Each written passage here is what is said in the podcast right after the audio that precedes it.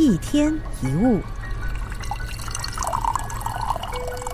你有没有想过，为什么小狗对你吠，小鸟叽叽喳喳的叫，你听了不会生气？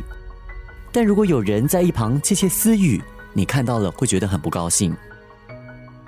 这是因为我们不是只听到声音而已，我们在听到的声音之外，又加了一个念头：他们是不是在讲我的坏话？我是不是得罪他们了？他们凭什么对我品头论足？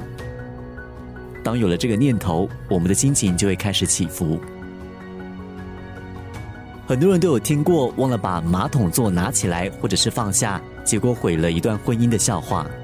其实问题并不是在那个马桶座，而是内心的那个念头。当你看到马桶座又忘了掀起来的时候，你的一个念头是：我都不知道我说了几次了。这个想法又衍生了更多让你生气的念头，好像为什么他连这么简单的小事都做不好？他总是有一堆让我气恼的事，他这么做一定是故意的。当我们开始有了这些念头之后呢，我们就会觉得我们生气的有道理。内心出现念头的时候呢，要特别的注意。当一个人应该打电话给你却没有打。你心里面的念头会是他是不是在敷衍我？这是一个念头。事情做不好，你觉得我是不是一个失败者？这也是一个念头。有人跟你约会迟到，你怀疑他是不是故意要我等？